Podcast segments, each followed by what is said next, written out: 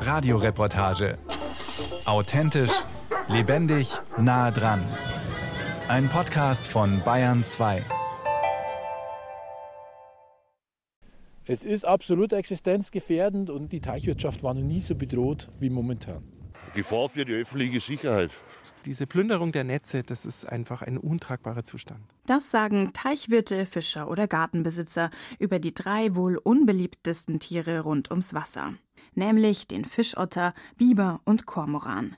Die drei Tiere sind streng geschützt. Dementsprechend sind Maßnahmen, die Menschen gegen sie ergreifen dürfen, begrenzt. Zu Recht finden Tierschützer. Schließlich wurden Fischotter, Biber und Kormoran vor Jahrzehnten wegen ihres Fells und weil die Menschen sie als Konkurrenten beim Fischefangen sahen, so stark bejagt, dass sie fast ausgestorben waren. Manche Menschen finden aber, die Tiere würden sich in den letzten Jahren durch den Schutz wiederum zu stark vermehren und andere Arten gefährden.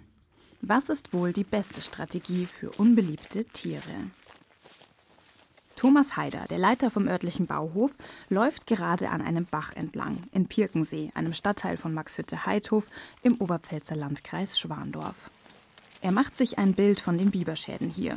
Fast kommt es ihm so vor, als würde der Biber ihm Arbeit auftragen wollen. Letztes Jahr zum Beispiel konnten Kinder und Eltern nicht zum Kindergarten fahren. Ein Biber hatte die Straße dorthin untergraben. Thomas Haider und seine Kollegen mussten sie richten. Da grabt er direkt Richtung Haus. Dann haben wir es an anderer Stelle schon gehabt, da hat er Wege untergraben, dass die Wege dann auch einbrochen sind.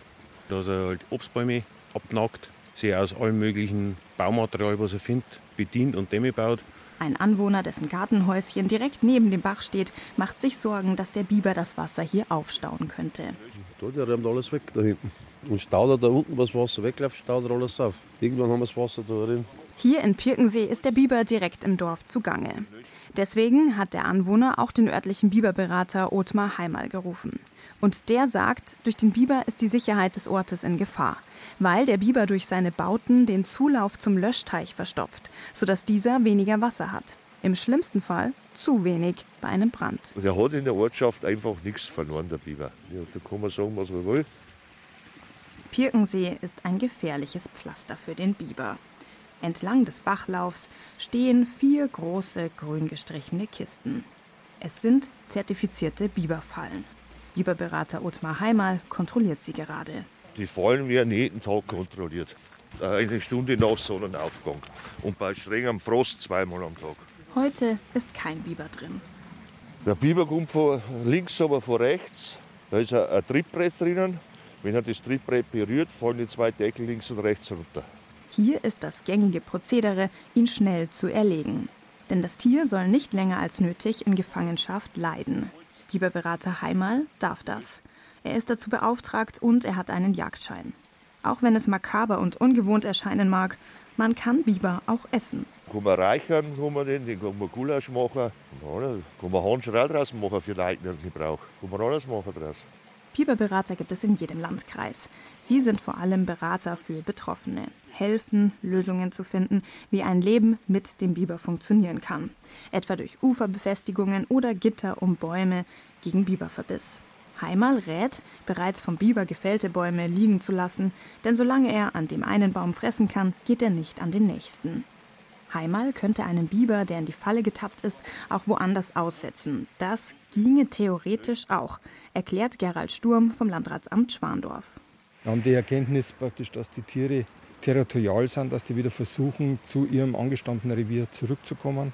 Gerald Sturm ist der Mann, der die Ausnahmegenehmigung zur sogenannten Entnahme, also dem Einfangen und Erlegen des Bibers hier im Landkreis Schwandorf ausstellt. Weil halt die Schäden wiederkehrend sind, weil die Schäden auch ein gewisses Maß überschreiten und weil halt keine Möglichkeit da ist, dass man sagt, diese Schäden kann man verhindern oder auf ein für die Menschen akzeptables Maß reduzieren. Die Ausnahmegenehmigung zur sogenannten Entnahme wird den Biberberatern von den unteren Naturschutzbehörden in den Landratsämtern oder den kreisfreien Städten erteilt. Aber nur, wenn nichts anderes mehr hilft.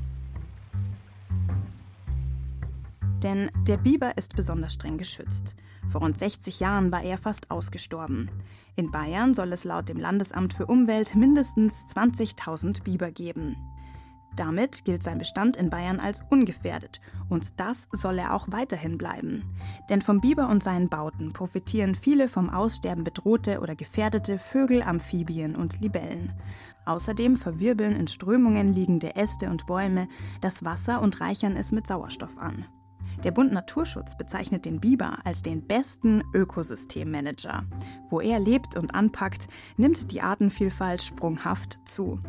So zählen Biberreviere zu den artenreichsten Biotopen im Freistaat.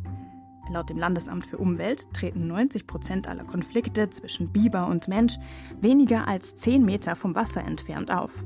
Heißt also, die meisten Menschen, die Probleme mit dem Biber haben, haben ihr Grundstück direkt am Wasser.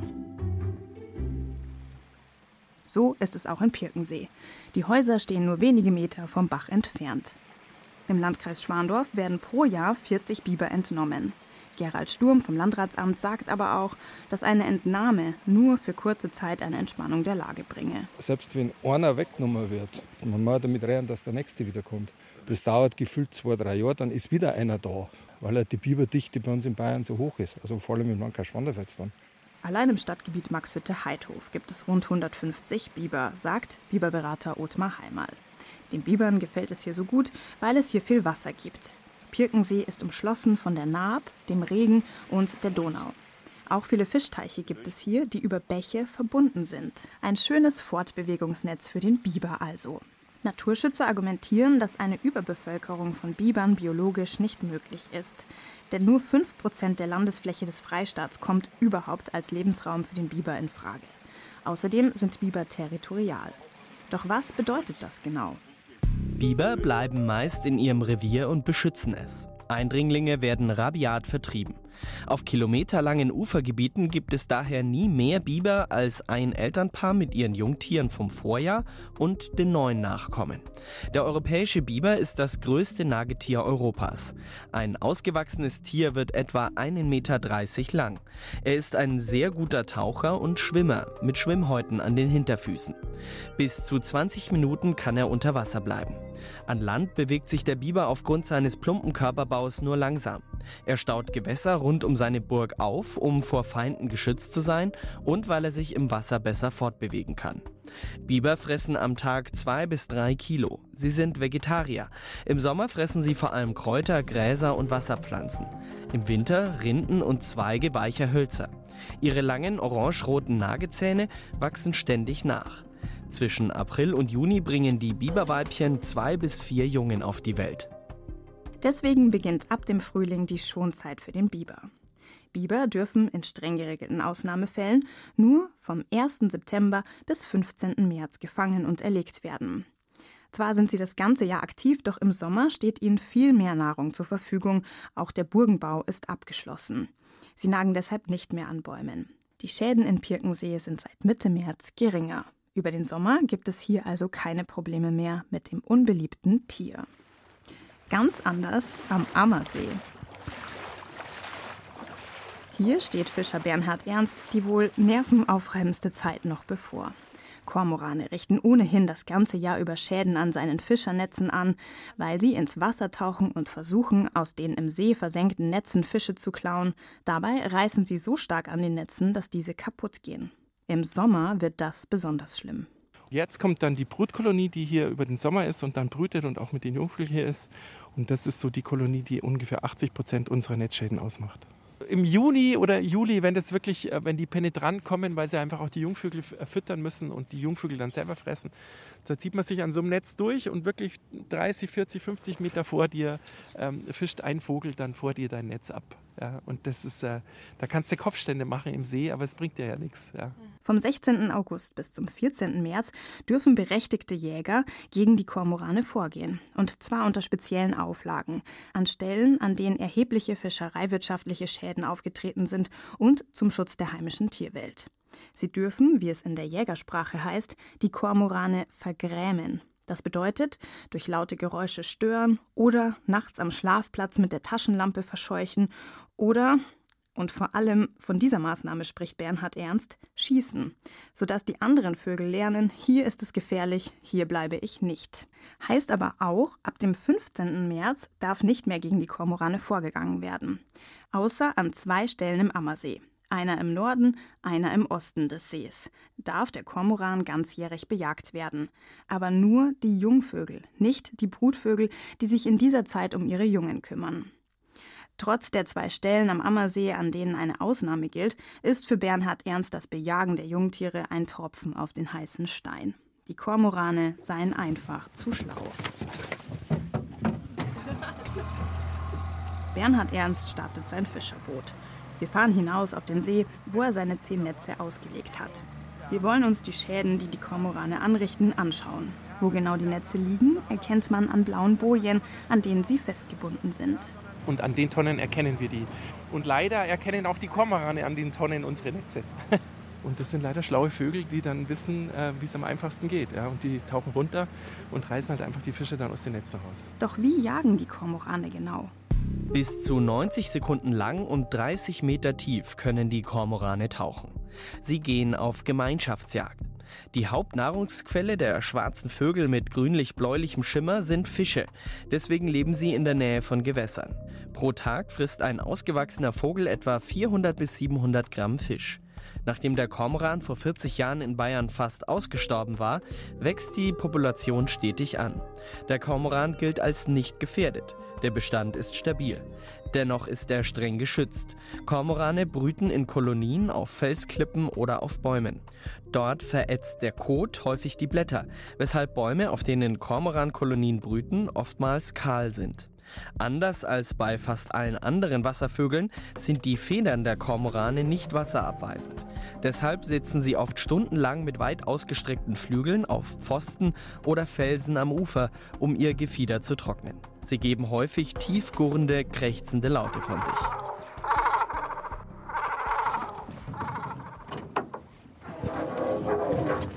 Bernhard Ernst nimmt ein Netz aus dem Wasser. Das ist jetzt so ein, so ein Riesenloch. Ja. Ähm, das ist natürlich schlecht. Also alles, was mehr wie Faustgröße hat, ist definitiv kein Loch, das von uns reingemacht wurde. Ja, ich meine, da kommt schon vor, dass mal eine Masche kaputt geht, aber dass hier Löcher drin sind mit einem Quadratmeter, das äh, passiert nicht. Bernhard Ernst, der auch Vorsitzender der Fischereigenossenschaft Ammersee ist, hat ausgerechnet, wie groß die Kormoranschäden wirklich sind. Sein Ergebnis? Je nach Kormoranaufkommen und Fischbestand haben die Fischer pro Jahr Einbußen, die die Hälfte des Umsatzes ausmachen.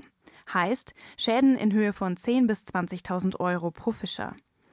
Diese entstehen aus vier Gründen. Die Kormorane verletzen Fische, sodass sie nicht mehr verkauft werden können. Sie klauen Fische aus den Netzen, dabei reißen sie die Netze kaputt, sodass Ernst sie jedes Jahr erneuern muss. Außerdem sind Netze mit einem großen Loch drin natürlich weniger fängig. Heißt, Bernhard Ernst fängt generell weniger Fische. Es gibt wirklich Tage, wo der Schaden am Netz größer ist wie das, was man nach Hause bringt. Und das ist so ein schleichender Tod der Fischerei. Welche Möglichkeiten haben die Fischer also? Kormorane gehen natürlich nur an die Netze, wenn Fische drin sind. Die Strategie ist natürlich, ähm, so früh wie möglich auf dem See zu sein äh, im, im Sommer. Dass man halt versucht, wenigstens einen Teil der Netze durchzuschauen, bevor hier die Einfälle kommen. Im Dunkeln jagen sie natürlich nicht. Aber das ist ja im Sommer dann äh, im Halbdunkeln auf dem See fahren, heißt halb fünf Uhr morgens. Und das äh, nicht nur ein Tag, sondern wochenlang. ähm, aber komplett ist das nicht möglich. Nächste Möglichkeit. Zu den Zeiten, in denen es erlaubt ist, vergrämen, also vor allem schießen. Aber das ist nicht so einfach. Wir kann ja nur auf dem Wasser nur mit Schrot schießen. So, und das Problem am Schrot ist, dass die Schussdistanz äh, relativ gering ist. Ja, also man muss äh, auf wenigstens 30, 40 Meter an den Vogel rankommen. Und das ist super schwer, weil die natürlich vorher wegfliegen. Ja, die sind nicht dumm. bei allem Einsatz äh, sind wir froh, wenn wir es schaffen, über das Jahr 10, 15 Kormorane zu schießen, alle gemeinsam. Also was heißt alle? Das darf ja eh nicht jeder wild um, umherballern, sondern es bedarf einen Jagdschein und ähm, das ist eine Handvoll Fischer, die dann letztendlich jagdberechtigt ist. Die Bejagung des Kormorans bringt also nicht wirklich eine Verbesserung für die Fischer, sagt Bernhard Ernst. Auch der Bund Naturschutz oder der Landesbund für Vogelschutz sehen das so. Die durch die Bejagung entstehenden Lücken werden offensichtlich sehr rasch durch Zuzug aus anderen Regionen wieder aufgefüllt. Entschädigungen bekommen die Fischer übrigens nicht, fordern die meisten auch nicht. Mittel- bis langfristig ist ja keinem Fischer damit geholfen, weil ich beliefere ja Kunden, Gastronomen, äh, Verbraucher, die einfach den Fisch wollen und die kann ich nicht mit meinem äh, Schadensersatz entschädigen. Bernhard Ernst wünscht sich vielmehr, dass auch mit dem Kormoran die Fischerei noch rentabel ist. Dafür dürften aber nicht ganz so viele Brutpaare hier sein. Es ist verboten, auf Brutvögel, die ihren Nachwuchs füttern, zu schießen. Deswegen fordert Ernst, dass die Tiere schon bevor sie hier brüten, verscheucht werden. Und zwar in Gebiete, die extra für sie und andere Vögel eingerichtet wurden. Erklärt Matthias Ruff, Kormoranbeauftragter für Fließgewässer am Bayerischen Landesamt für Umwelt. Wir haben doch relativ große Rückzugsräume, wo Kormorane in Ruhe an den Schlafplätzen bleiben können. Also nach meinen Aufzeichnungen haben wir ungefähr die Hälfte aller Schlafplätze in Bayern in, in Schutzgebieten, wo gar nichts passieren darf. Matthias Ruff berät Fischer, Teichwirte und Jäger im Umgang mit dem Kormoran. Außerdem arbeiten er und seine Kollegen tagtäglich daran, den Zustand der Flüsse und Seen zu verbessern. Denn wären sie in einem besseren Zustand, würde der Kormoran gar nicht so ein Problem darstellen. Die Vögel hätten dann generell mehr Stellen, an denen sie Nahrung finden. Außerdem würden sich dann auch seltene Fische wie die Esche, Nase oder Barbe wieder ausbreiten und Einflüsse von Beutetieren wie dem Kormoran eher aushalten in dem gesamten Zusammenhang, wie wir alles verändert haben, wie wir die Gewässer verändert haben, wie wir Staubereiche geschaffen haben. Also ich glaube nicht, dass der Kormoran an sich ein Problem darstellt, sondern das ist schon ein Zusammenhang, wie wir die Natur verändert haben und er eben dann ein kleines Steinchen darin ist, die Fische eben noch mehr zu beeinflussen oder zu beeinträchtigen. Laut dem Fischzustandsbericht der Landesanstalt für Landwirtschaft gelten 57 Prozent der heimischen Fischarten als gefährdet. Die Bestände der Fische in Europa gehen dramatisch zurück. Laut der Umweltorganisation WWF in den letzten 50 Jahren um bis zu 93 Prozent. Klar, dass fischfressende Tiere dahin gehen, wo es noch Fische gibt. So auch er hier.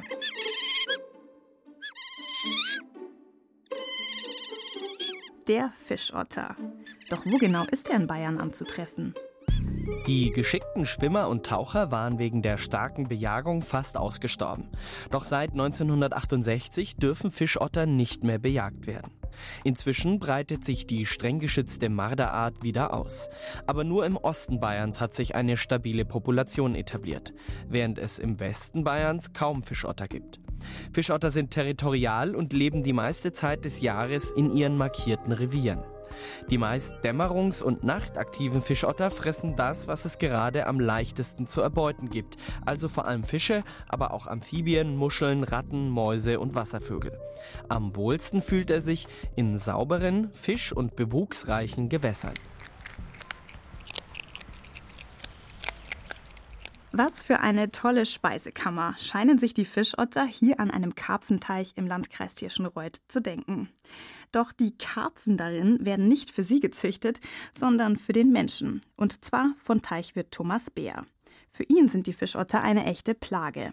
Durch die Otter hatte er schon fast fischleere Teiche, weil die Otter so viel fressen oder die Tiere so stressen, dass sie ihr Wachstum einstellen. Die K1-Produktion, wo wir jetzt hier auf diesen Teichen machen, lohnt sich in den letzten Jahren nicht mehr. Es funktioniert einfach nicht. Es ist natürlich auch unheimlich frustrierend und auch psychisch belastend, wenn man den ganzen Sommer jeden Tag, also man muss auf den K1-Teich jeden Tag hin, wenn man da jeden Tag die Fische kontrolliert, füttert und eigentlich weiß, dass im Winter das Otterproblem auftaucht. Teichwirt Bär und Fischotterberater Alexander Horn von der Landesanstalt für Landwirtschaft gehen gerade zu einer Wildkamera, die neben einem Karpfenteich steht. Sie werten die Bilder aus. Die Aufnahmen zeigen, mindestens vier Fischotter waren letzte Nacht an dem Teich. Die wirksamste Maßnahme aus Sicht der Teichwirte wäre der Abschuss von Problemottern. Doch Ausnahmegenehmigungen, die das erlaubt hätten, hat das Verwaltungsgericht Regensburg im Herbst 2021 aufgehoben. Unter anderem der Bund Naturschutz hatte geklagt, weil der Abschuss nichts bringen würde, erklärt Christine Markgraf, Artenschutzexpertin vom Bund Naturschutz. Wenn man da jetzt einen einzelnen Fischotter tötet und den rausnimmt, dann wird diese Lücke, dieses leere Revier, das wird sehr schnell von den Nachbarn oder von Jungtieren, die sich ein neues Revier suchen müssen, wird es sehr schnell wieder besetzt. Der der Fischotter ist nach wie vor in Bayern eine gefährdete Art. Und solange der Fischotter bei uns nicht einmal sein ehemaliges Verbreitungsgebiet vollständig wieder besiedelt hat, kann er einfach nicht als ungefährdet gelten. Und solange äh, ist, ist auch eine Tötung, die ja letztlich die Ausbreitung dieser Tierart weiter begrenzt, äh, einfach auch nicht tragbar. Die Teichwirte hingegen hoffen, dass das Urteil gekippt wird. Der Bayerische Verwaltungsgerichtshof prüft aktuell, ob es ein Berufungsverfahren geben wird. Gegen den Fischotter wehren können sich die Teichwirte derzeit nur mit speziellen Zäunen. Eine Mischung aus Fest- und Elektrozaun, Untergrab und Überklettersicher. Das Zäunen erachtet auch der Bund Naturschutz als sinnvoll. Die Zäune kosten aber mehrere 10.000 Euro. Die Teichwirte bekommen, wenn überhaupt, die Hälfte der Kosten bezuschusst. Teichwirt Bär hat jedoch den Bau seines Zauns aus Naturschutzgründen nicht genehmigt bekommen. Heißt Verluste, ohne dass er etwas dagegen tun kann. Einige seiner Kollegen haben schon aufgegeben. Nicht nur, aber vor allem wegen des Fischotters.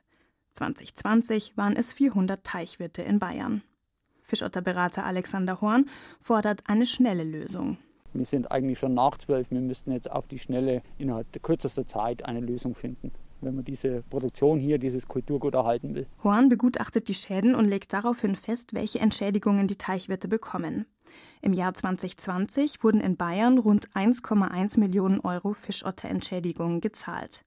Doch Teichwirt Bär sagt, Entschädigungen retten zwar über eine Durststrecke, sie retten aber keine Existenzen und ersetzen schon gar nicht den kompletten Verlust. Ihm wären effektive Maßnahmen lieber. Und warum darf der Fischotter überall sein und das Rotwild zum Beispiel nicht? Wenn es das Rotwildgebiet verlässt, hat es ein Problem. Und so könnte man das über Gebietskulissen auch regeln. Der Bund Naturschutz hingegen findet, Teiche sollten Lebensraum für möglichst viele Arten sein, auch für den Fischotter. Er fordert ein Existenzsicherungsprogramm für die Teichwirte, das erstens automatisch eine höhere Förderung der Teichwirte beinhaltet, an deren Teiche der Fischotter ist, und zweitens die Teichwirte dazu verpflichtet, die Teiche naturnah und extensiver zu nutzen. Außerdem fordert der Bund Naturschutz die Renaturierung von Fließgewässern. Weil man muss auch wissen, dass die Fischotter natürlich, wenn sie in den Fließgewässern nichts mehr zu fressen finden, umso lieber dann an die Teiche gehen. Das heißt, je mehr naturnähere, fischreiche, artenreiche Fließgewässer ich habe, umso weniger ist der Druck auf die Teichwirtschaft. Also der Biber oder der Kormoran legen ja letztlich auch nur den Finger in eine Wunde, die der Mensch geschaffen hat. Beim Biber ist es die zu intensive Nutzung an den Gewässerufern, die uns ganz viele andere Probleme auch schafft. Und beim Kormoran ist es die Begradigung und Aufstauung und Kanalisierung der Fließgewässer, sodass die Fische nichts mehr zum Verstecken haben. Das grundlegende Problem, dass die Fließgewässer wenig natürlich und artenreich sind, wurde von der Politik erkannt. Es soll zum Beispiel durch die EU-Wasserrahmenrichtlinie angepackt werden, erklärte Experte für Ökologie der Flüsse und Seen am Landesamt für Umwelt Harald Morscheid. Inzwischen werden aber Bauwerke im Fluss zum Beispiel Wehre so umgestaltet, dass sie für Fische und andere Gewässerlebewesen keine unüberwindlichen Hindernisse mehr sind. Die Ufer sind nur dort massiv befestigt, wo es zum Beispiel für den Hochwasserschutz der Siedlungen notwendig ist. Ansonsten kann sich der Bach oder Fluss in der Landschaft sein Gewässerbett wieder selbst gestalten. Rund 15 Prozent der Fließgewässer in Bayern sehen heute noch so aus und sind intakt. Heißt aber auch, 85 Prozent aller bayerischen Flüsse sind kanalisiert, aufgestaut oder mit Wehren, Abstürzen oder Dämmen bebaut. Also nicht naturbelassen und nicht gerade fischfreundlich. Dort ist also weder ein guter Lebensraum noch Nahrung für Fischotter, Biber und Kormorane. Wo es allerdings Futter gäbe, kommen sie den Menschen in die Quere.